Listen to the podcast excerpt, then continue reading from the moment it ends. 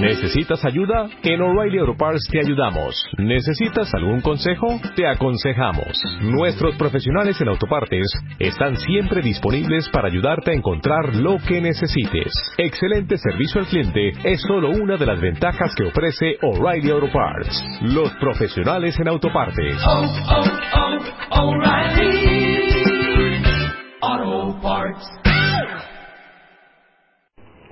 Bienvenidos, bienvenidas a la sexta clase del curso Cerebro Feliz. Ya hemos eh, compartido aquí eh, los utensilios que hemos traído para los masajitos. Y bueno, pues espero que quien esté escuchando el audio, bien porque hoy no puede venir a clase o bien porque lo está siguiendo a distancia, pues vaya ya pensando qué coger, qué, qué utilizar, pues para darse un masaje y para dárselo también a otra persona, porque estamos haciendo una segunda ronda repasando las sustancias naturales que nos ayudan a estimular la felicidad y volvemos a mirar la oxitocina. Bien, la semana pasada dimos una nueva vuelta a la serotonina, profundizamos bastante y ya sabéis que la dinámica siempre es dar dosis de teoría, pero sobre todo eh, digamos, apoyadas en la práctica. Es decir, las prácticas que os eh, propongo cada semana están muy relacionadas con la sustancia que trabajamos y la manera de estimularla. Parte se hace aquí, parte lo ideal es tenerla en tu repertorio y hacerla en casa o en cualquier momento. ¿Bien? Así que antes de entrar de lleno en la serotonina, en la oxitocina, perdón, conocida como la sustancia del amor, y mientras van incorporándose eh, algunas compañeras más a clase, voy a hablar de un aspecto que es importante tener en cuenta. Hemos ido hablando de la energía vital, del higienismo, ¿verdad? De las fugas, recordamos eso. Bueno, pues quiero hablar ahora del efecto acumulativo. Así a grosso modo y de repente cuando eh, yo te hablo de o digo efecto acumulativo, ¿qué te viene a la cabeza o de qué crees que va la cosa teniendo en cuenta que estamos hablando de la estimulación natural de la felicidad y la producción de la, la, digamos las distintas sustancias que te ayudan a ello. ¿Qué, qué asocias con efecto acumulativo?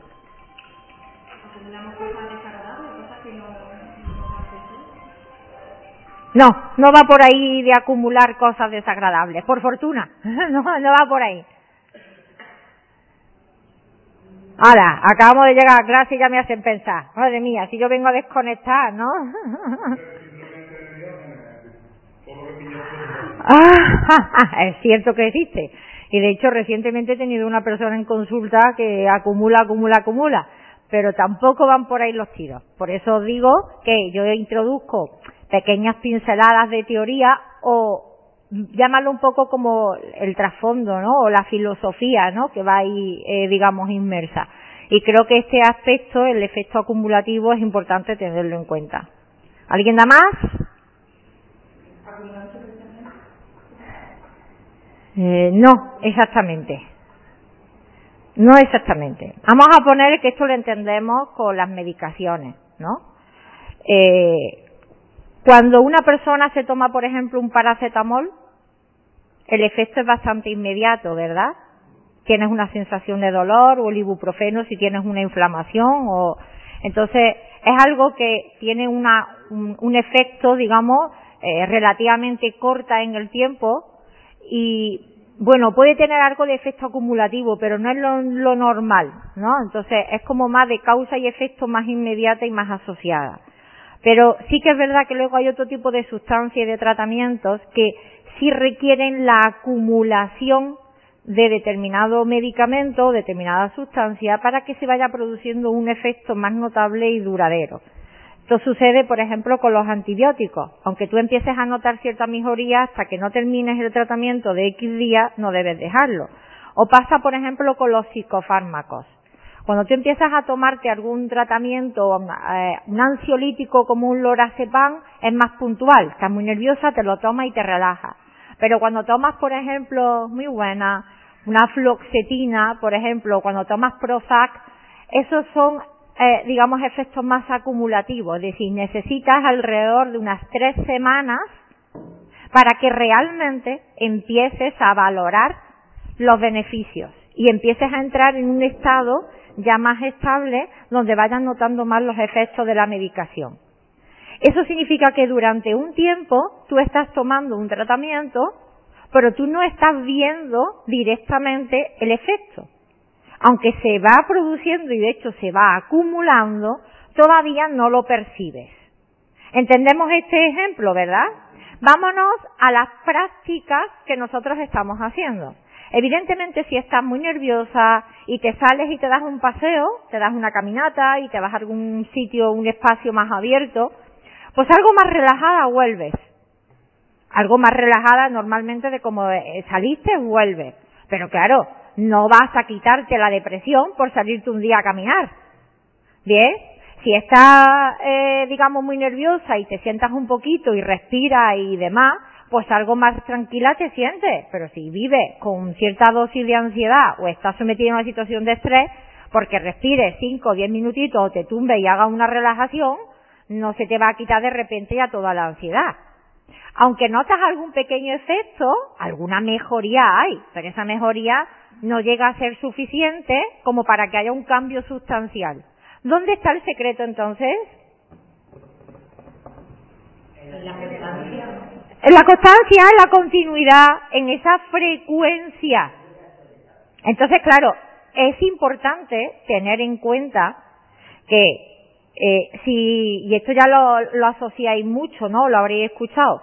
Si te tomas algo para una infección, pues si te vas a un producto artificial a la farmacia, el efecto va a ser más rápido porque es más artificial y es más directo. Si te vas a la herboristería y es algo más natural, pues vas a tener que esperar a lo mejor dos o tres días más porque hacer más natural tarda un poquito más. ¿Vale? Pero eso no significa que ninguna de las dos cosas no estén haciendo efecto. De la misma manera, si tú estás, eh, digamos, cabizbaja y te propones salir a caminar por las mañanas y que te dé el sol, pues no vas a experimentar de repente estar súper bien y pletórica porque te vayas dos días. Ahora, si ya por lo menos te tiras una semana haciéndolo, ya vas a notar una diferencia. Pero es que si te tiras dos, ya vas a notar más. Y ya tres, en la releche. Entonces, es bueno eh, tomar conciencia de que necesitamos darnos tiempo y que cuanto más natural es algo, también, no digo que requiera más, porque no, no pretendo transmitir eh, la solución más rápida en lo artificial, no, pero cuanto más natural es, pues también es verdad que necesitan más continuidad y darle el propio tiempo natural que requiere ese proceso. Entonces, esto es bueno tenerlo en cuenta porque muchas veces dice, pues yo lo he hecho pero es que no me funciona. Vamos a ser realistas y honrados. ¿Cuántas veces lo has hecho? ¿Qué continuidad hay realmente? Porque la diferencia o, o nuestra vida es por aquello que más hacemos cada día. No porque un día te dé la ventolera y te pegue una pechada y dices, ahora, ya he andado para toda la semana. Pues no. O porque un día te dediques tiempo a ti y hoy me relajo y respiro y escucho. Muy bien está, menos desde luego en nada. Pero la continuidad, aunque sea siempre menos cantidad, esa frecuencia y esa constancia es la que marca una gran diferencia. Entonces, ah, lo habría escuchado, ¿no? Decir, tu vida es un reflejo de aquello en lo que tú más piensas cada día. Y te dejo un instante para que lo reflexiones. Tu vida es un reflejo de aquello en lo que tú más piensas cada día. Pregunto. Pregunto y no para que todo el mundo me conteste, sino para que se pregunte y cuestione. Mi vida es un reflejo de aquello en lo que yo más pienso, de aquello en lo que yo más le presto atención a lo largo del día. Es un reflejo si estoy pensando todos los días en mis hijos, pues tengo a mi hijo. Si estoy pensando todos los días en lo que me duele, no me duele. Si estoy pensando todos los días en lo que me falta, pues nada más que veo carencia por todos lados. Mi vida es un reflejo de aquello en lo que yo más pienso. Normalmente suele ser así. Pero bueno, que cada uno valore. Pues tu vida también es un reflejo de aquello que más haces cada día. No un día. Y no cuando llueve y estoy muy mal. Sino cada día como una costumbre, como un hábito, ¿vale? Saludable. Lo ideal es no tener que recurrir a la intervención, salvo cuando pasa una situación, es decir, pues te caes, te rompe un brazo y te tienes que arreglar el brazo.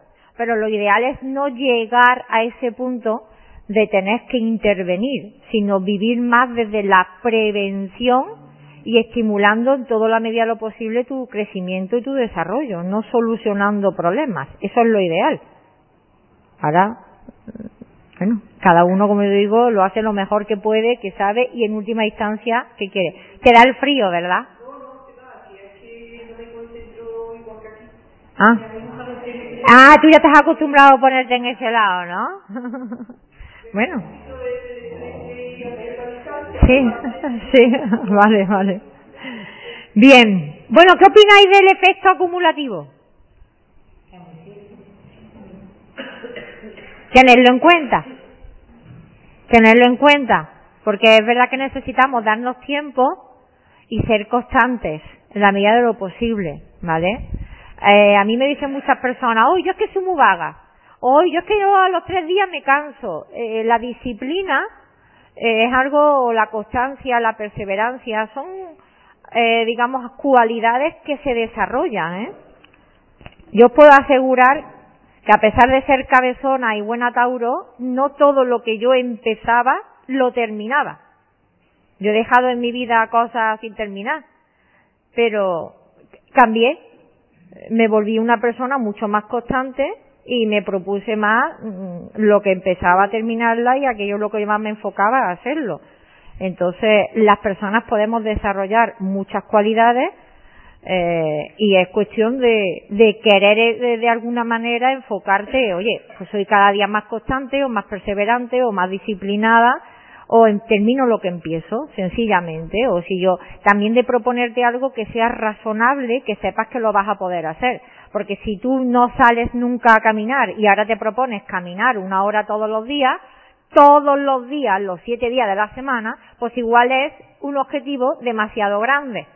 Por, es mejor proponerte pues solo tres días a la semana o solo quince minutitos. Pues quince minutitos es algo más razonable porque vas a cualquier mandado y vuelve o te ha dado una vuelta a la manzana y ya lo has hecho.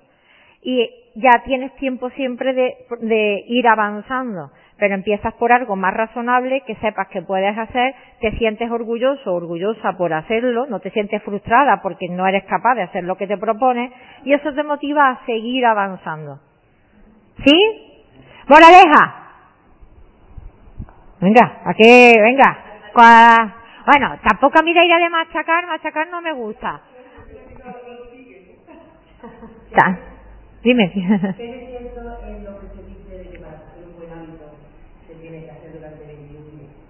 Vale, muy interesante pregunta, Conchi. Bueno, desde la neurociencia, que cuando uno ya pone este vocablo anteriormente ya parece que adquiere propiedad, recordemos que he dicho ya en anteriores clases que no hace tanto tiempo desde la neurociencia se decía que la plasticidad cerebral a partir de los 21 años, que aquí parece que el 21 está presente, porque ya dejaba de madurar, ya habías crecido todo lo que tenías que crecer y que ya era lo que había y que todas las neuronas que perdiera, sin ellas se quedaba.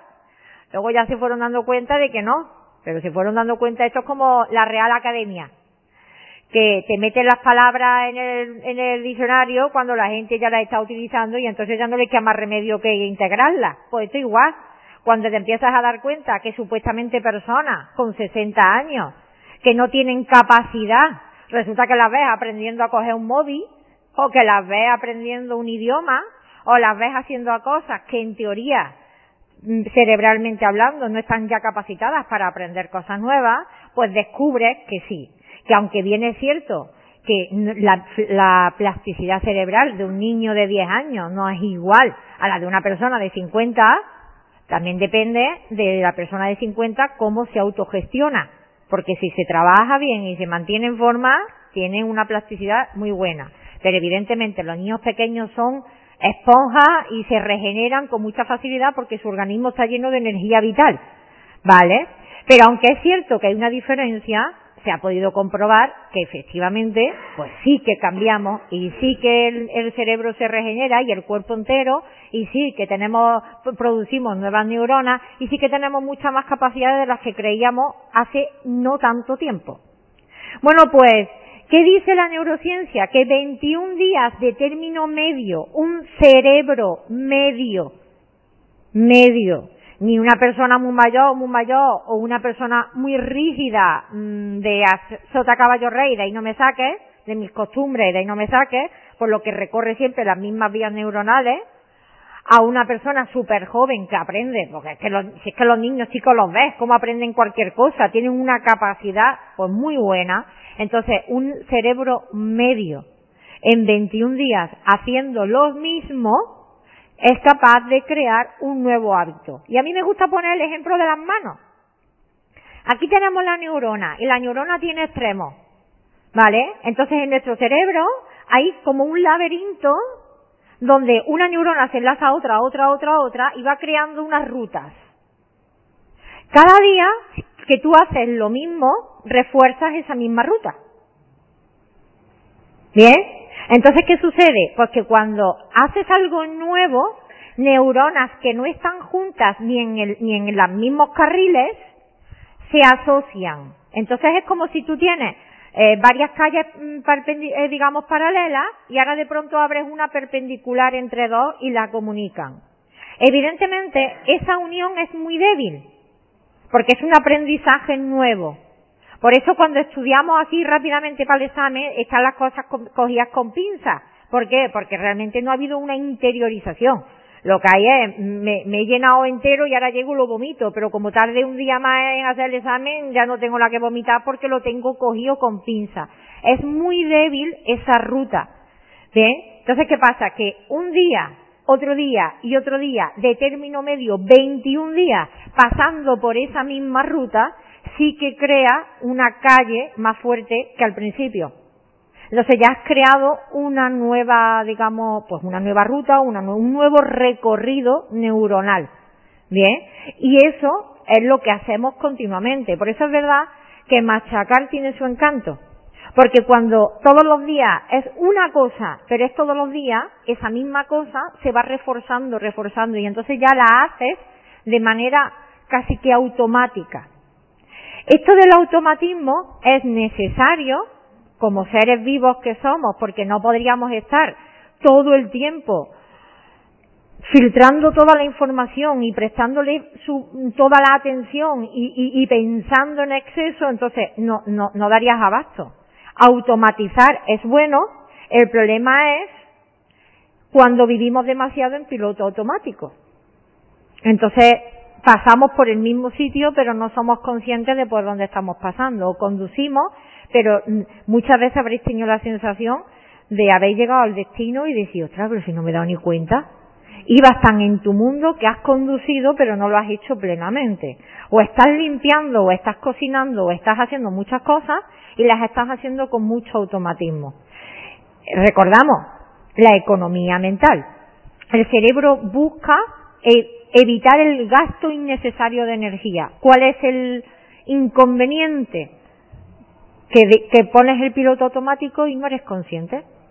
Por lo tanto, estás actuando, pero como un robot y no eres consciente. Es como si hay alguien que está haciendo eso, pero tú no te enteras de haberlo hecho. Y si es andar o si es fregar los platos, pues vale. Pero ¿y cuando es hacer el amor? O comer, o estás conduciendo, es que se te pierde la vida y además te expones a un accidente, porque no estás plenamente con tus sentidos, con tu atención en el presente. Y nosotros lo que hacemos aquí es traer al presente toda nuestra atención y aprender a vivir más plena y conscientemente en el ahora. ¿Bien? ¿Es bueno tener automatismo? Sí, es necesario. Porque si yo tengo que pensar, tengo que salir de la habitación, ¿cómo se sale? Tengo que salir por una puerta, ¿qué es una puerta? Entonces, cuando quiero acordarme, comí el, el tigre y yo no salido. O si yo tengo que estar, párate y recordar el rojo que era, el rojo me tengo que parar con el verde. No, todo eso está automatizado y es sano, ¿vale? Hasta cierto punto. automatizar determinados aspectos de tu vida no es sano. Otros sí, pero eso no es tan sano. Darse cuenta. ¿He respondido a la pregunta? ¿Sí? ¿Hemos llegado a buenas conclusiones? ¿Tenéis ahora más información de la que teníais hace 10 minutos? ¿Sí? ¿Hemos entendido que nuestro cerebro es maravilloso? ¿Que siempre busca nuestra supervivencia? Permitidme el inciso real. Vengo de tener una consulta con un niño de 7 años que ha pedido a un familiar suyo muy cercano. ¿Vale? Aparentemente este niño está bien y donde más se ven en los menores es en si hay algún cambio eh, físico de tipo de dormir, de ir al baño, de no comer, de, de estar más inquieto. Es lo primero que los niños somatizan. Si eso aparentemente se mantiene bien, el niño está bien. Ahora, no esperes que un niño de siete años te hable y te exprese y te cuente emociones para las que no está preparado. ¿Eso ha desaparecido? No. Niño absorbe como una esponja todo lo que está viviendo. ¿Esto se puede procesar ahora? No. Se mete en un cajoncito. Con nueve años, con quince años, con veinte años, con treinta años, conforme uno vaya teniendo más capacidad para afrontar eso y superarlo, o meterle mano y poder hablar de ello, o ponerle nombre y manejar eso que sientes, entonces las situaciones que vivas te van a dar oportunidad para ello. Entonces es bueno entender que nuestro cerebro busca la supervivencia de nuestro cuerpo, porque está preparado para ello. Por eso automatizar cosas es sano y necesario. Ahora, que en toda nuestra vida esté en piloto automático y que vivamos como autómatas desde que nos levantamos por la mañana, nos vayamos a trabajar, comamos corriendo, hagamos las cosas corriendo, parece que estamos escuchando a alguien pero no estamos escuchando a nadie, estamos aquí pero tenemos la cabeza en otro lado, te acuestas por la noche y ha sido un día más, pero no te acuerdas realmente o no tienes la sensación de haber vivido, sino que parece que es otra persona la que ha hecho el trabajo por ti, eso no es sano. Aunque es muy habitual, hay que decirlo. ¿Bien? Entonces, bueno, es como decir, bueno, a mi cerebro le dejo que automatice determinadas cosas, que me quite a mí de problemas, yo no tengo que estar gestionándolo todo, pero oye, aquí déjame llevar el mando yo, que me quiero enterar de lo que estoy comiendo, o me quiero enterar de lo que estoy haciendo ahora, o quiero disfrutar de ahora y vivirlo plenamente. Lo ideal es vivirlo como un niño, como una niña, vivirlo con la inocencia de la primera vez. Eso es lo ideal. Y bueno, ahí estamos. Bueno, después de la teoría, que ha estado bien, ¿verdad? Vámonos a la práctica, que hoy estamos con la oxitocina de nuevo, y para ello vamos a recordar lo que hablamos en la segunda clase. La oxitocina, una de las más, eh, digamos, recientes descubrimientos, ¿no? Que se sabe de ella y conocida como la hormona del amor, ¿vale? Es la sustancia que nos aporta bienestar y felicidad relacionada especialmente con los vínculos emocionales. ¿Vale? Gracias a la oxitocina, las personas estamos vivas. Sin oxitocina, sin conexiones, sin lazos, sin vínculos, el ser humano muere. A la vista está que recién nacidos somos muy vulnerables. A nosotros nos dejan en mitad de cualquier lado y nos morimos. Necesitamos gente que nos cuide. Si no fuera por ese vínculo emocional que produce la oxitocina, no lo haríamos. Es más, lo podemos ver en otras especies. Eh, una hembra, una, una perra. Eh, tiene una camada de perros y sí, los primeros días lo amamanta, pero tú separas a la perra y luego ya ella no reconoce quiénes son sus hijos. Pierde eso de ser humano no. Y además nosotros no dejamos a nuestra prole. Y además los niños lloran y no porque tengan ningún problema de sueño y haya que llamar al doctor Stevie, permitidme, sino porque si no lloran, no se aseguran de que su madre y su padre se ocupen de ellos, vaya que se me olviden y me dejen aquí. Que es verdad, es un mecanismo para, para, porque ahora nosotros vivimos en un espacio estable, pero muy antaño éramos nómadas. y te podías dejar al bebé en un lado, ¿no? Salías corriendo una situación, te lo podías dejar. Entonces, llorar cada X tiempo es un propio mecanismo de supervivencia para asegurarte que tus padres no se olvidan de ti o quien cuide de ti que no te deje en ningún sitio arrumbado. No es ninguna tontería, ¿eh? Que muchos bebés han podido morir ahí si son demasiado tranquilos y buenos. Aquí hay que llorar. Niño que no llora, teta que no mama. Y es que es verdad, ¿no? Bueno, pues recordamos, hablamos de la oxitocina, ya le hemos hablado aquí, hacer el amor. Pues sí, señor, hacer el amor muy bueno como ejercicio físico. Este, esta práctica de hacer el amor no la vamos a experimentar aquí expresamente, que nadie se me asuste, ¿vale? Pero bueno, yo lo propongo y lo dejo, lo dejo ahí, ¿no? Que sepamos que cuando hacemos el amor, es verdad que producimos especialmente oxitocina. La mujer, siempre. El hombre, ¿cuándo era? Cuando está enamorado, cuando tiene, alguno tose por ahí, no sé. Justo, ha sido muy casual, Pepe, muy casual, ¿no? Entonces es verdad que el hombre no siempre, el cerebro femenino al masculino varía en algunos aspectos y este es uno de ellos interesante y digno de estudio. El hombre produce oxitocina cuando siente amor por esa persona, ya sea hombre o mujer, la pareja que sea. Cuando siente amor por la, pareja, pues produce oxitocina. Cuando a lo mejor no hay amor, puede haber cierta afinidad o atracción o demás, pero bueno, es una relación más animal, podríamos decirlo, y no produce esa liberación. Evidentemente, cuando hay acto físico y movimiento y esfuerzo y demás, pues se produce también endorfina. Eso también es cierto. Bien. Bien, ¿qué más?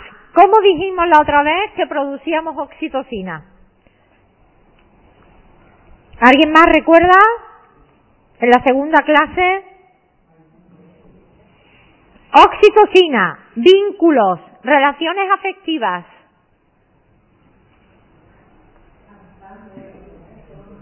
Exacto. Todo contacto físico. Abrazos, besos, toda la cercanía de piel con piel. Cuando alguien está muy irritable, incluso los niños están más inquietos, cuando le das un masajito, cuando le acaricias un poquitín la cabeza, es como que se calma. Ese contacto físico es verdad que es muy importante, ¿vale? Siempre en los, bueno, cada día más en los hospitales se promueve, los hospitales amigos de los niños, se promueve el parto lo más natural posible. Se promueve ese contacto del bebé recién nacido con la piel de su madre. ¿Por qué? Porque aunque el bebé evidentemente tú lo ves desde fuera y lo ves bien, tú lo ves ahí que está bien y normal, cuando el bebé vive un cambio muy brusco desde ese interior de su madre, ese espacio seguro y a salvo donde está ahí muy calentito, muy agustito, además muy rodeado porque es súper grande y está metido en la cavidad ya que resulta estrecha, ahora de pronto lo sacas, lo coges, lo manipulas como si fuera un cerdito, lo, vive de pronto una, una situación fría, eh, lo, lo trastocan, lo manejan y pierde el contacto, más si además lo metes en una incubadora o la madre está haciendo una cesárea y pasa los primeros minutos de su vida lejos del contacto de su madre, aunque eso no se ve ahí, luego salen cosas, porque todo se queda aquí archivado. Es que tenemos un disco duro con una capacidad impresionante que ningún invento, mira que la tecnología avanza, llega a superar en la gran capacidad que tiene eh, nuestro propio cerebro y nuestra capacidad de, almacenar información. Entonces, yo me acuerdo de haber dado en hospitales charlas de este tipo, de decir, en la medida en la que recibes de manera más sana, más amable a un bebé, te evitas tener luego a un adulto con problemas psicológicos.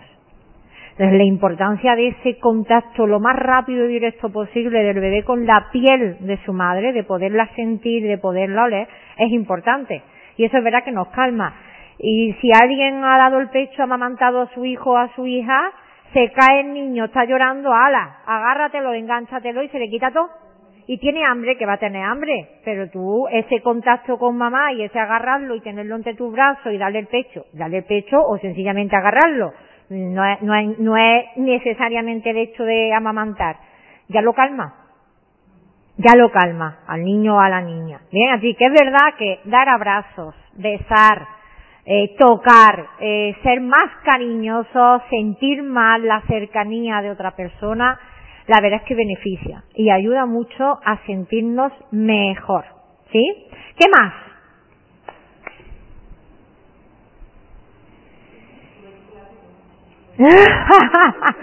El chocolate está muy relacionado con la serotonina. La alimentación está especialmente relacionada con la serotonina y su ayudante, que es el tristófano, la, la serotonina. La oxitocina es todo lo que tiene que ver vínculos afectivos, relaciones.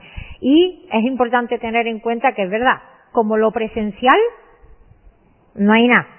Pero a falta de pan, buenas son tortas. Es decir, hay personas que se pueden sentir queridas por alguien a distancia que no conocen nunca o que no han visto nunca físicamente hablando, pero tienen una relación. Y sobre todo hoy día con la tecnología es muy fácil estar desde que te levantas por la mañana guaseando con alguien, que haya alguien pendiente de ti, que tú estés pendiente de otra persona, que haya alguien que te salude, que te pregunte cómo estás, a quien tú le puedas contar algo, que sientas que tienes un vínculo de amistad o de cualquier otro tipo con otra persona, aunque sea eh, en la distancia y aunque sea algo virtual, es igual de efectivo. Es verdad, como presenciar y tocarnos no se puede comparar, pero también es cierto que para nuestro cerebro hace las veces. De hecho, y hay un momento en el que la, tú te empiezas a imaginar algo y tu cuerpo empieza a responder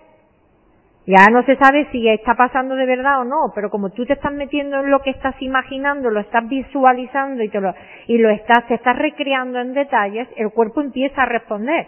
Basta con que os pusiera el ejemplo de piensa en algo malo que pueda suceder. Piensa en algo malo que te pueda suceder a ti o a algún familiar. Te vas a, vas a notar cómo te suben las pulsaciones, te empiezan a sudar las manos, se te hace un nudo en la garganta, se te reseca la boca y no está pasando nada, pero como tú lo estás imaginando, está siendo real para ti. Por lo tanto, cuando tú tienes amistades, aunque no sean presenciales que las puedas ver y tocar, si es otra persona con quien tú te comunicas, y sobre todo hoy día, como estamos con la tecnología tan avanzada, para ti es real y te produce el mismo efecto de oxitocina. Por lo tanto, te sientes querida y te sientes bien. ¿Sí? ¿Bien? Bueno, pues ya estamos viendo por dónde van los tiros. La importancia de los vínculos, ¿vale? Y para meternos ya más en materia de práctica, aunque hoy estamos muy relajaditos. Hoy no he tenido así que, que decir, ostras, vamos a respirar un poquillo para calmarnos, porque es que no, estáis muy receptivas, estáis calmaditas. Ya será que os he predispuesto diciendo que la clase iba a ser amorosa, ¿no? Que ya veníais más melosas, más dulces, ¿bien?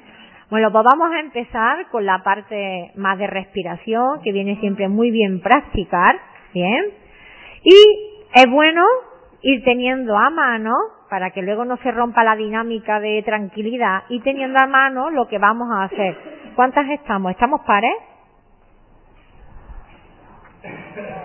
A ver, ¿estamos pares? Sí, que ya me he perdido ahí. ¿Sí?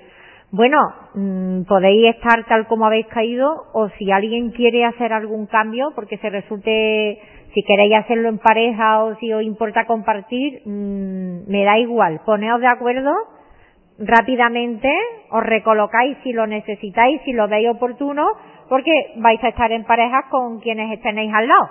Ahí vais a estar madre e hija. Si queréis experimentar con otras personas, ¿estáis bien? ¿Vale? Mm, tampoco vamos a hacer nada del otro mundo. Yo ya os agradezco de antemano que hasta la fecha os habéis, habéis sido muy abiertos de mente, ¿vale? Tanto para bailar como para otras cositas. Aquí es algo muy light, ¿vale? Que ya habéis visto los anillos estos de, de acupuntura, la mayoría habéis traído algo para el pelo, entonces eh, alguien le dice, pues mira, dame el masajito en la mano, o dámelo en el brazo, muy bien. Ay, pues mira, dámelo la cabeza un poquito. Cinco minutitos, que no vamos a hacer nada del otro mundo. Ay, pero es que es muy agradable. Es que esto no nos lo hacen todos los días. Es que es verdad. Hombre, yo cuando llega la noche, que mi marido se sienta a mi lado y me den masajito en los pies, eso para mí es gloria bendita. Pero hay días que tengo que decirle, anda, dame el masajito en los pies, anda, no, porque es verdad que dártelo tú está bien, pero si te lo da otro, está mejor. Está mejor, está mejor, ¿no? Entonces, bueno, dentro de que, en fin, ya nos conocemos desde hace tiempo, un poquillo, nada, nada muy raro, cinco minutitos, bien, no lo vamos a hacer ahora, pero nos preparamos para cuando ahora yo ya introduzca la práctica, que estemos situados y demás. ¿Quién necesitaba y quien esté escuchando el audio es un buen momento para pararlo un momentín y decir, bueno, pues mira, mm, a ver yo qué voy a hacer para darme yo el masaje o mm, voy a pensar en otra persona y si la tengo cerca pues hablo y escuchamos el audio juntos, hacemos la relajación juntos, la escuchamos y llega un momento en el que nos damos el masaje, que también puede ser. Eh, yo tengo aquí anillos de acupuntura y de muñeca, de dedos y de muñeca. Venga, os dejo uno. ¿Quién más quiere otro? ¿Otro de muñeca? Tengo uno. Anillo. Venga, que los anillos tienen mucho encanto. Son muy relajantes. Tenía que haberme traído... ¿Alguien más por ahí? Eso es anillo para los dedos. Ahí. Pues tengo también tengo también un, este, ¿cómo se llama? Un, se me ha olvidado, eso que lo tengo, lo ya no me quedan más, pero ahora lo pasáis. Tengo como un de este, ¿cómo se llama? Que no es, no es un martillo, porque no es un martillo, pero un rodillo. Tengo un rodillo de jade. Un rodillo de jade, parece que lo tengo metido en el frigorífico, por eso se me ha olvidado. Pero el rodillo de jade es muy bueno para, para la cara para la que eh, te extiendes si te echas alguna crema o algún aceite. Que a mí el que me gusta es el aceite de argán. Entonces si te echas el rodillo de jade, además como está frío, si te duele la cabeza o tienes tensión por aquí por las sienes, entonces un masajito con el rodillo de jade también es mm, la caña de España, la verdad, se me ha olvidado, podría haber traído también ese, ¿bien? Eh, tiene mucho encanto. En fin, hay cositas que, ¿qué? ¿Esto es para muñeca? Pero es que, es que, vamos a ver, esto es relajante. cuidado, te vas a pinchar. Ay, porque está ese ahí. Pero, ¿sabes? Eso es porque a lo mejor es de haber tenido... Mira, ya está. Se ha salido ahí. Vale, esto es en la muñeca. En los dedos tenemos muchos puntos importantes de la acupuntura y en las muñecas también. Entonces, mm, masajea. Mira, tan sencillo tan sencillo como como eh, presionar como presionar el dedo presionar un poquito los dedos masajear la muñeca verdad o y lo agradable que es la llenita de los dedos pasando por ahí allá está que no hace falta hacer gran cosa. O esto a los niños que yo cuando doy clases de mindfulness a los a los jóvenes y a los no tan jóvenes pero esto nada más que esto esto les relaja mucho. Los niños que se cargan mucho y que tienes que ayudarles, desde la coronilla, la mano así un poco semiabierta, ¿no? Y muy suave, con la llama de los dedos. Y es como que le bajas por la espalda y sacudes. Es como si le quitaras, le quitaras tensiones. O sea que esto así nada más, esto nada más, pues ya está, es muy relajante. Verás que no hay que hacer grandes cosas. ¿Bien? Bueno, pues ya estamos preparados, preparadas. Espero que también quien esté escuchando el audio, que se prepare, pongo música, dejamos todo lo que teníamos en las manos, lo soltamos.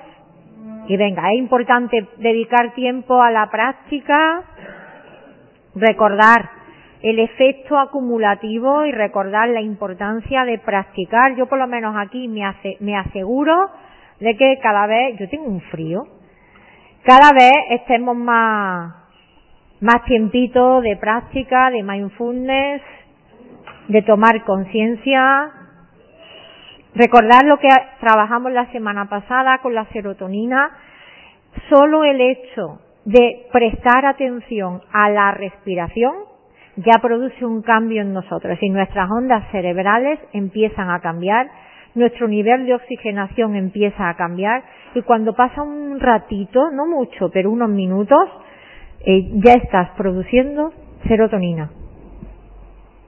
Hay una serie de cambios que se pueden medir, que se pueden comprobar. Yo estoy ahora con unas gafas virtuales que son la caña, que registran con, determinados sensores, es para trabajar temas de fobias, de miedo, de ansiedad y de estrés, trabajarlo con escenarios virtuales, que, está, que la, la, realidad virtual para superar problemas reales que tenemos, tiene mucho encanto. Y estoy viendo también diademas que miden las ondas cerebrales. Y eso te ayuda a chequear rápidamente cómo va cambiando las distintas ondas cerebrales tuyas, cómo van cambiando determinadas eh, digamos, constantes vitales tuyas, como por ejemplo eh, la frecuencia cardíaca o el nivel de oxigenación, solo cuando empiezas a respirar. El verlo tan rápidamente como feedback, la verdad es que te estimula, ¿no? O te ayuda a decir otra, que esto no es ninguna tontería, ¿no? Que esto tiene su efecto y un día y otro día y otro día se nota la diferencia. ¿Bien?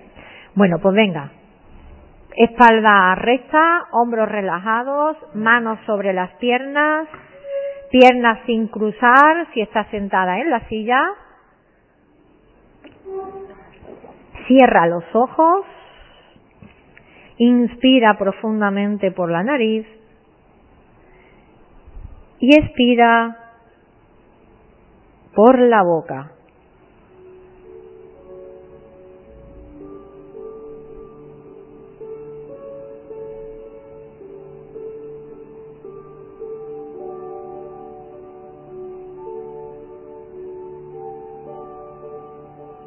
Haces varias respiraciones profundas a tu ritmo, con tranquilidad.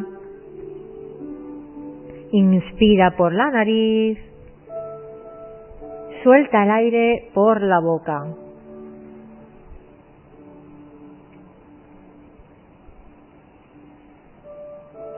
Y como la cosa va hoy de contacto físico, voy a contarte un truquito tengo un vídeo de ello de hace tiempo. Nos vamos a dar masajes en las manos y cada dedo trabaja un elemento y rige algún aspecto nuestro y también determinadas partes de nuestro cuerpo. La cuestión es que el dedo gordo es fuego. De manera que cuando algo está caliente, tiendes a soplar, ¿verdad? Para quererlo enfriar. Bueno, pues una manera muy fácil de que respires con conciencia y de que además produzcas un efecto de templanza y de relajación en ti, es soplar un dedo gordo, el tuyo, claro. Así que Ponte delante, frente a ti el dedo gordo derecho o el izquierdo, el que más te apetezca. Inspira por la nariz y suelta el aire por la boca como si quisieras apagarlo, como si te hubieras dado un golpe y quieres templar ese dolor. Recréate soltando el aire. No tienes que hacerlo deprisa, más bien al contrario. Asegúrate de que lo apagas poco a poco.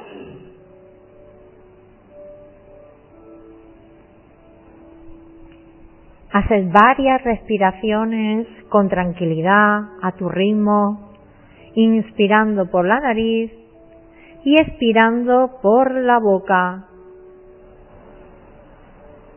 templando tu dedo gordo, el que quieras de los dos, Busca que tu postura sea cómoda, sin tensión en los hombros ni en el brazo. Puedes mirar tu dedo o tener los ojos cerrados y soplar sobre él.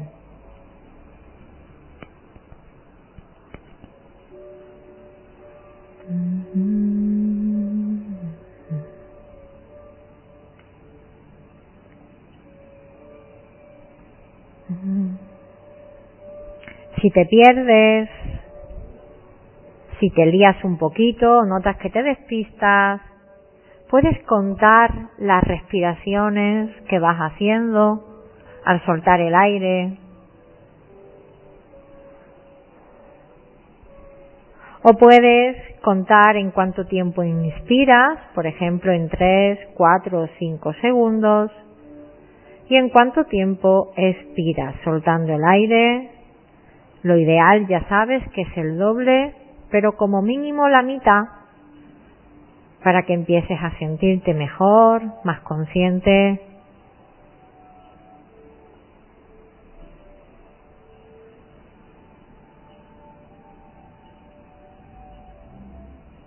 Y a lo tonto, a lo tonto, poquito a poco, resulta que llevas bastantes respiraciones, unos minutos,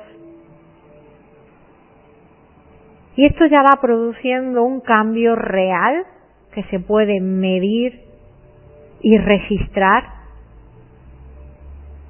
Un cambio en tu cuerpo.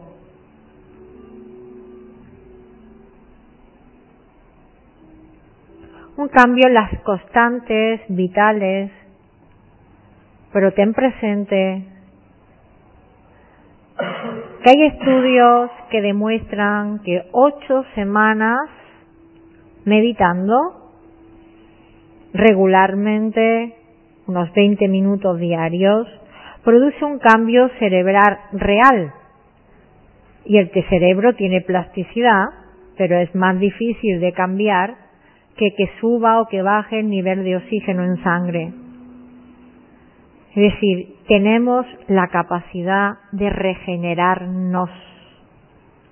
Pero hay que tener en cuenta el efecto acumulativo y la constancia. Bien, después de varias respiraciones profundas, deja de nuevo las dos manos sobre las piernas y recuerda este truco.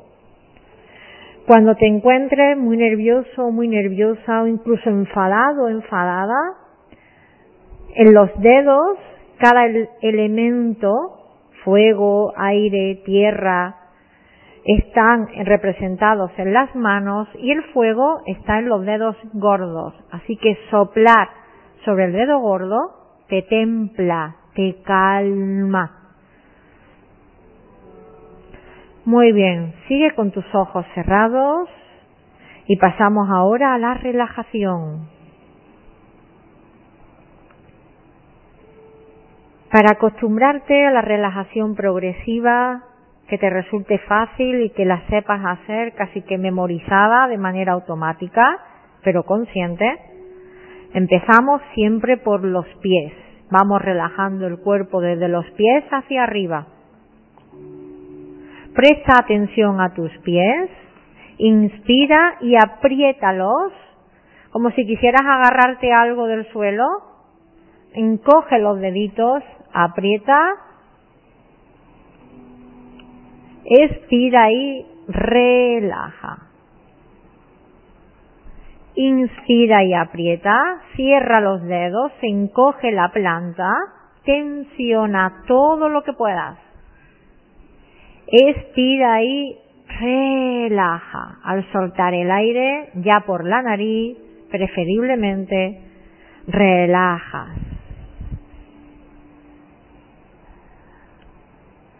Ahora inspiras y sin que el pie se mueva del suelo, vas a elevar la punta de los dedos hacia ti. Tensiona elevando la punta hacia ti. Hacia arriba, sin levantar el pie del suelo. Inspira estirando todo lo que puedas, tensionando hacia ti. Por supuesto, siempre a tu ritmo, expira y relaja. Y repetimos dos veces. Inspira y tensiona las puntas de los dedos hacia ti, sin levantar los pies del suelo. Expira y relaja. Deja que los pies se caigan, queden más sobre el suelo. Tercero y último. Ahora sí, inspira y estira los pies todo lo que puedas. Levántalos del suelo, expíralos como esa punta de bailarina estira, estira, estira, tensiona no solo los pies, también las piernas, estira y los pies caen, caen, contracción, relajación, inspiro, expiro. Ese movimiento dual, ese que ayuda a que tu cuerpo se relaje cada vez más y más Siempre tomas y sueltas el aire a tu ritmo y repites el mismo ejercicio dos veces. Ahora puedes sentir que tus pies están más relajados. E incluso puedes experimentar cómo te pesan, te pesan un poquito más y más. Y los dejas descansando sobre el suelo. Esta práctica la puedes hacer tumbado, tumbada en cualquier momento y te ayuda a relajarte, a dormirte muy bien, a liberar al cuerpo de tensiones, a desestresarlo. Seguimos con las piernas. Vamos a inspirar y apretar fuerte. Aprieta fuerte los muslos, los gemelos, tensiona las piernas todo lo que puedas. Expira y relaja. Inspira y aprieta. Estira y relaja.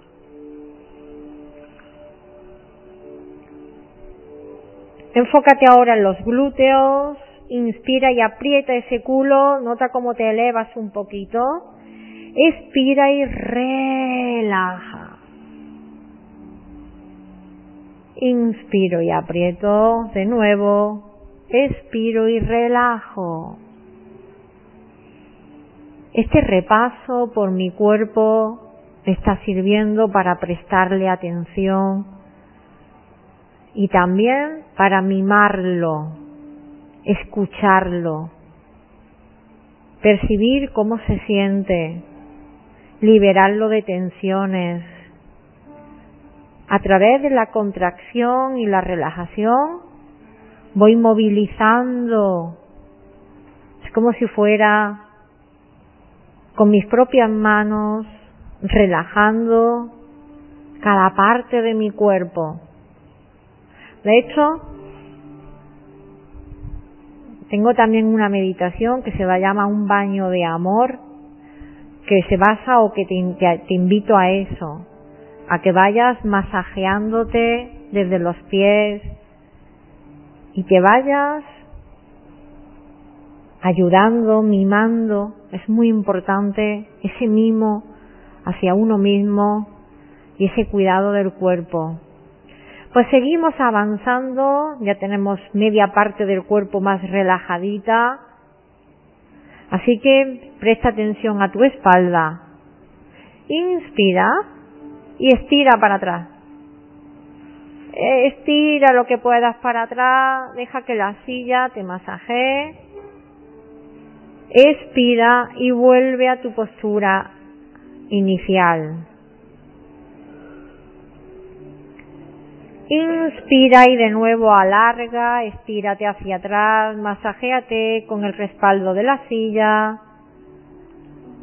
Expira y relaja, soltando el aire. Es preferible respiración solo por la nariz, pero relajando el cuerpo, si en algún momento te sale soltar el aire por la boca, hazlo. Esto te ayuda a liberar las tensiones con más facilidad. Enfócate ahora en tus extremidades superiores, desde las manos, los brazos, los hombros. Inspira y aprieta fuerte. Imagina que estás cogiendo dos bolsas o dos botellas que pesan mucho con ambas manos a ambos lados del cuerpo. Expira y ¡plaf! Deja que caigan los brazos que incluso cuelguen a tus lados, si te apetece, o sobre las piernas, como te resulte más cómodo. Y repite, inspira y aprieta, cierra el puño fuerte, tensiona el brazo, los hombros. Expira y ¡plaf! Relaja. Los brazos cuelgan, descansan. Y en esta posición vas a inspirar profundamente todo lo que puedas, llenando la barriga, el estómago, el pecho. Y vas a recrearte soltando el aire, vaciando todo lo que pueda, dejando que incluso casi que los hombros se inclinen un poquitín para adelante, se encorve ligeramente la espalda y te vacíes. Vacíate, barriga, estómago y pecho.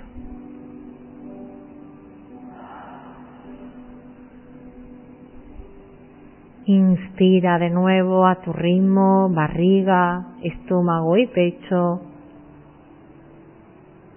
Expira y relaja. Tus brazos pueden seguir a ambos lados del cuerpo, lo que más te apetezca. O puedes tener las manos sobre las piernas descansando. Vas a mover el cuello, inspiras hacia la derecha, gira levemente como si alguien te llamara, mueves un poquito el cuello hacia la derecha, expira hacia la izquierda. Con este simple gesto masajeas tu cuello, inspira derecha, expira izquierda.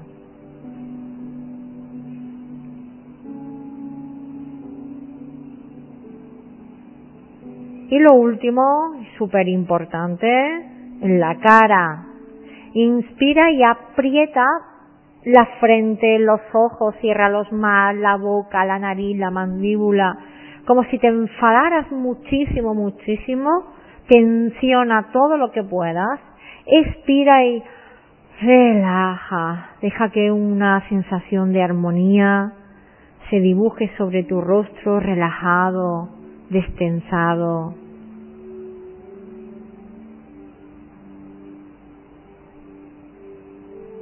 Inspira y aprieta, expira y relaja.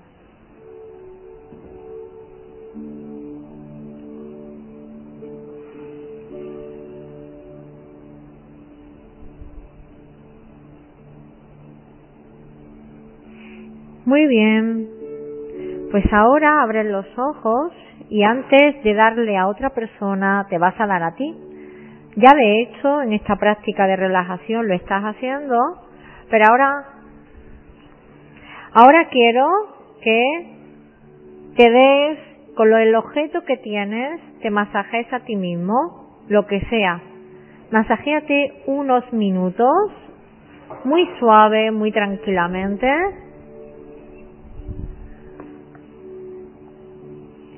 y sabores el gusto de mimarte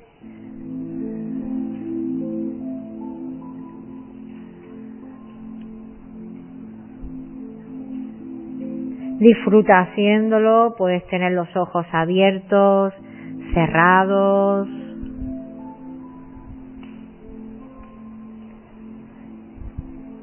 Hazlo con tranquilidad, Siente ese contacto contigo, con esa parte de tu cuerpo. Y dedica unos minutitos a darte el masaje a ti, a cuidar la relación emocional más importante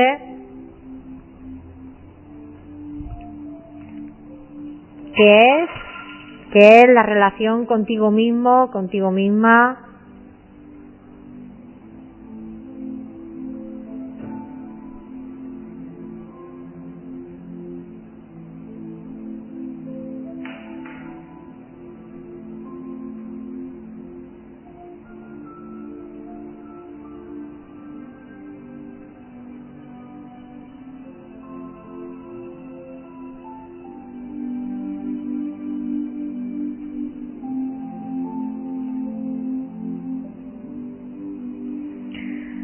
Muy bien. Y después de llenar nuestra propia copa siempre, de ocuparnos de nuestro propio autocuidado, pues tenemos mucho que dar. Así que, muy fácilmente, nos damos tú a ella tú a ella, tú a él. Ya sé que te tienes que ir. Kitty, vente aquí, porfa. ¿Vale? Quedaos entre vosotros dos, que los dos os tenéis que ir. Y, Emilio, déjala ahí, eso es. Tú le das a ella, ¿vale? Porque Juanita también se tiene que ir. ¿Tú a quién? ¿Tú a quién tenías? Pero ¿tú a, eh, ¿tú a quién tenías? Sí, pero es como si iban dos, digo, si estamos pares y se han ido dos, ¿quién tenemos aquí? Bueno, pues perdona, quédate aquí porque Toñi está sola. Vale, venga, ya está, perdona.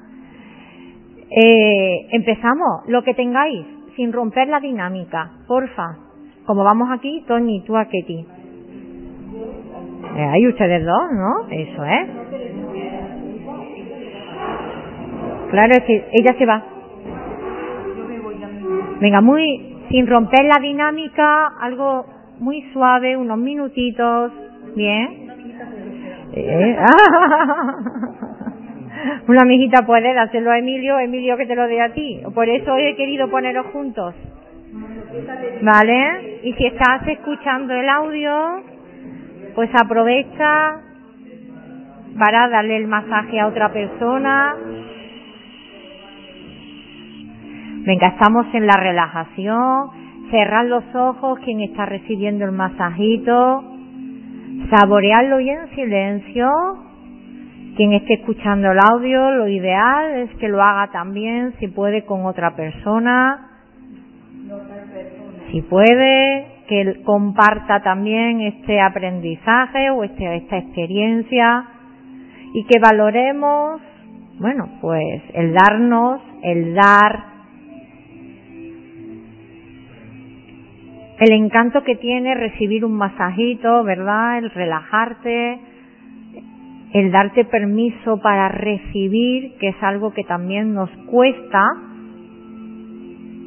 el abrirnos,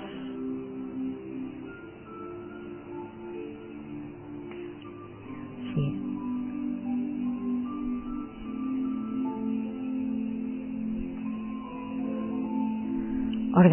para daros los dos, que al menos lo saboreéis. Solo unos minutitos y cambiamos, ¿eh? No, que nadie se me duerma.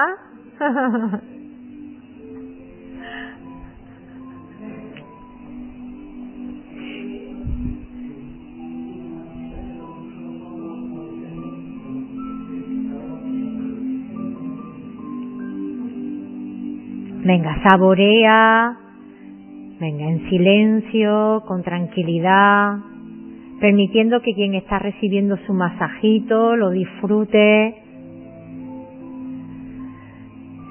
Y viene bien recordar la oración de San Francisco de Asís que dice, y es dando como recibes, y es amando como eres amada o amado. Y lo cierto es que recibir un masaje tiene mucho encanto, pero darlo con gusto también. También te relaja a ti ese ratito de masajear, de acariciar a otra persona. Si lo haces con tranquilidad, con disfrute, sin tensiones,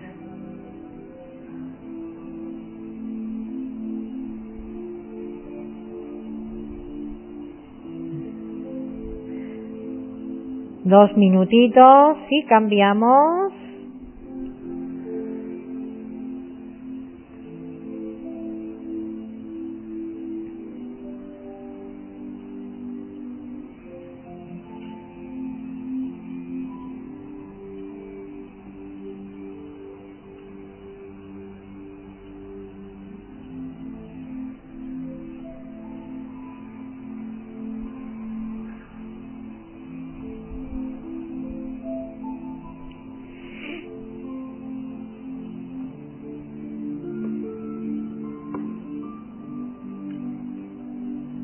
Veo algunas muy despeinadas, ¿eh?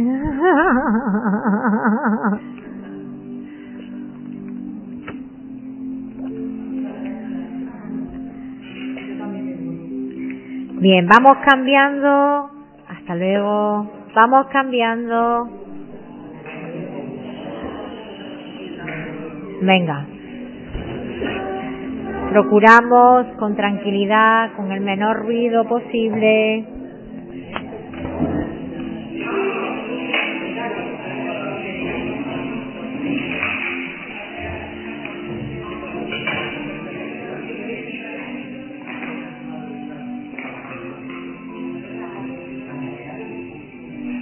Venga, despacito. Hasta luego, Juanita.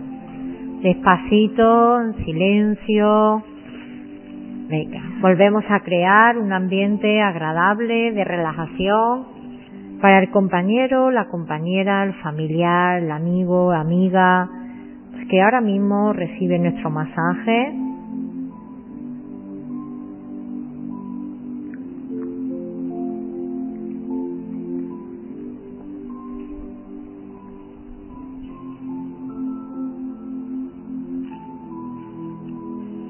Insisto de nuevo en darnos permiso para recibir, también para dar.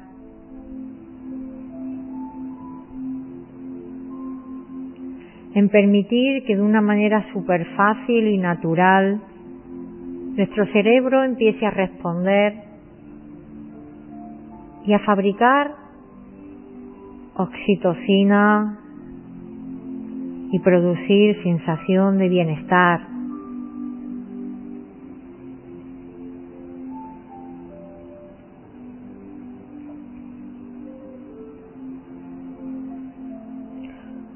Busca en la medida de lo posible que esta práctica no sea algo solo puntual de hoy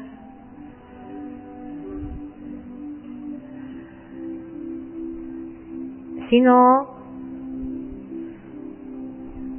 que te ayude o que sea algo más presente. Busca personas con quien puedas intercambiar abrazos, besos, caricias, contacto más íntimo. Es bueno que te puedas dar automasajes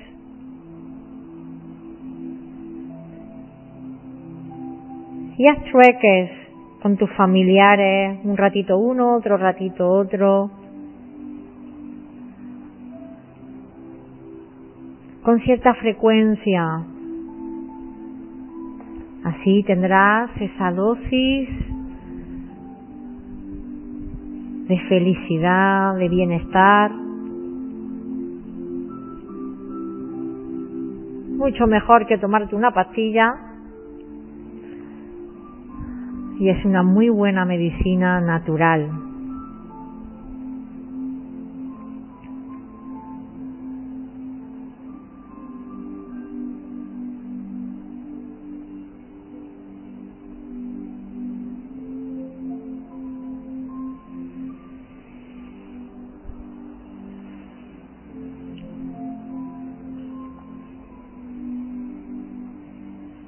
Bien, unos minutitos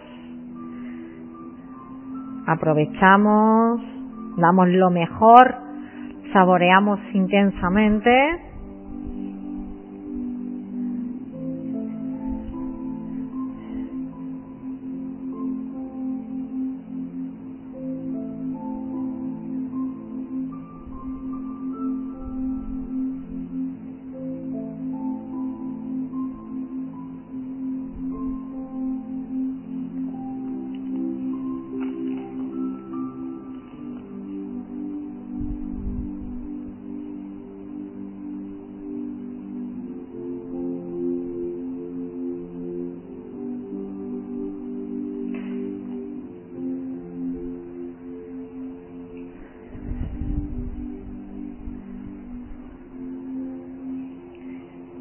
bien, pues vamos terminando, nos volvemos a sentar, súper relajados, relajadas. Oh, en silencio.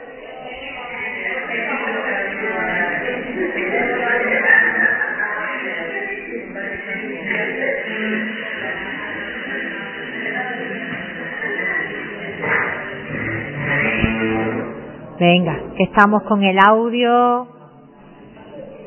Recordemos que luego cuando escuchamos la clase o las compañeras que escuchan la clase, el murmullo se escucha muy fuerte. Y claro, porque lo está escuchando no sabe todo lo que está pasando en la clase. Bueno, estamos relajaditos, relajaditas. ¿Qué tal la experiencia? Si esto fuera todos los días, que íbamos a necesitar otra cosa, estaríamos todas más mansas y más felices y más contentas. Mira, hay otras formas de producir la oxitocina y voy a contaros dos de ellas para terminar la clase. Una es ayudar a otras personas, es decir, el hecho de sentirte útil, de sentir que tú puedes ayudar a otro porque te sale el hacer lo que tú tengas en tu mano ayudando a otra persona, también te ayuda a sentirte bien. De hecho, eh, tan negativo puede ser el pensar en exceso en los demás como el pensar en exceso en uno mismo.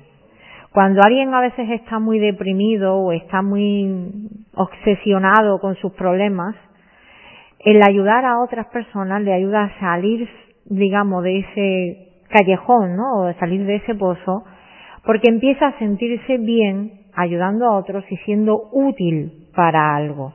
¿Vale? Entonces, una muy buena manera en la que podemos también estimular nuestra sensación de felicidad es ayudando de manera cuando digo altruista no, no, no, no, vengo, no veo el intercambio monetario como tal, sino hacer algo de corazón, hacer algo con gusto.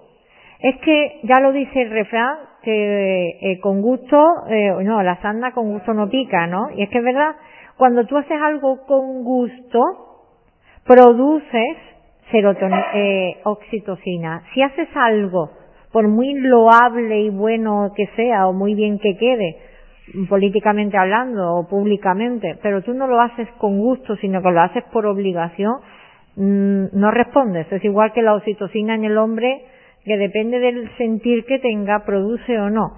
Entonces, si tú haces algo con gusto, ayudas a otra persona con lo que sea, también te estás, ya he quitado el aire, ¿eh? pero ya te, te estás ayudando a, a sentirte bien.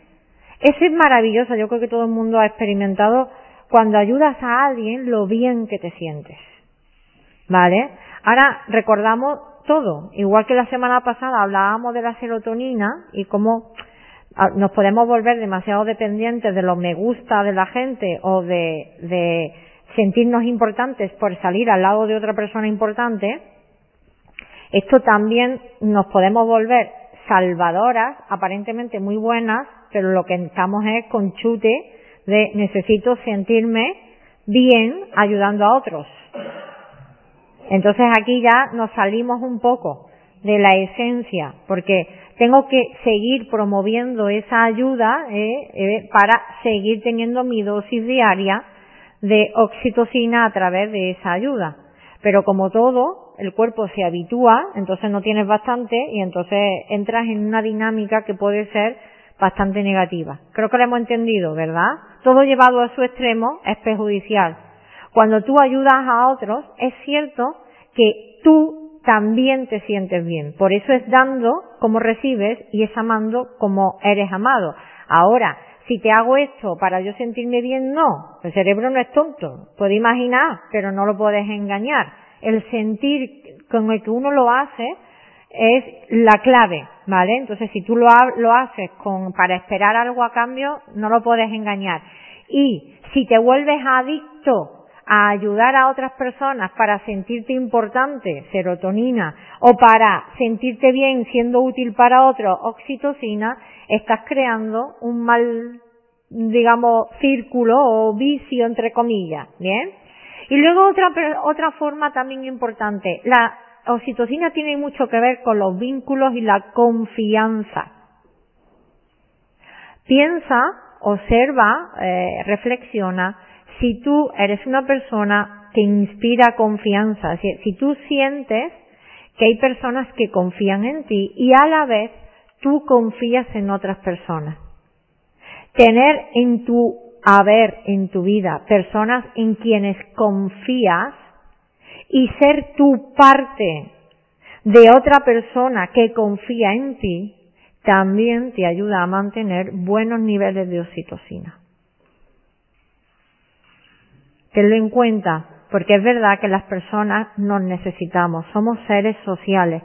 Es decir, ni, ni ser sumamente dependientes ni tampoco autosuficientes. Es verdad que nos necesitamos unos a otros. Y es cierto que sentir que tienes apoyo emocional, sentir que puedes confiar, contar con determinadas personas en tu vida si las necesitas, es un aspecto muy importante que te ayuda a sentirte bien. Es como un bálsamo que, casi que te protege o que te cuida pese a las adversidades. De hecho, cuando vivimos situaciones difíciles, aquellas personas que más salen son las que tienen un buen apoyo. Yo lo veo mucho en cuando alguien a lo mejor o la atiendo en mi consulta o en algunas situaciones que ve cuando ves que tiene un buen apoyo de una familia, que tiene una pareja, que tiene amigos, que viene a cuando tiene una red, no digo muy numerosa, ¿eh? porque a veces más no es más, bien, eh, a veces es hasta menos, pero cuando tú ves que tienes varias personas, ¿no? Aunque sea una, que es una persona en quien confía, ya sabes que ahí tiene un buen apoyo que le va a ser útil para superar diferentes dificultades porque le va a aportar una buena sensación. Entonces, tan valioso es que tú sientas que confías en personas como que las personas confíen en ti. Y eso también te genera oxitocina. O sea, que veamos que no es solo piel con piel. Hay otras maneras en nuestras propias relaciones diarias las relaciones personales, sociales en general, son valiosas y necesarias. No solo nos aportan un autoconocimiento y una oportunidad de crecer, sino que también gracias a ellas vivimos mejor y las penas no solo es porque las cuentes y te desahogues, sino que los momentos difíciles se viven mejor y se superan con apoyo emocional de gente en quien confías. ¿Sí? Pues con razón podríamos decir que antes de tomarte la pastilla, llama a la amiga y tómate un café. Te sale más barato. Hombre, luego si quieres resolver el problema, vete a la psicóloga que te da soluciones. Pero en muchos momentos es muy bueno el contacto con las personas, ¿vale? El salirnos de nuestro bucle y el relacionarnos.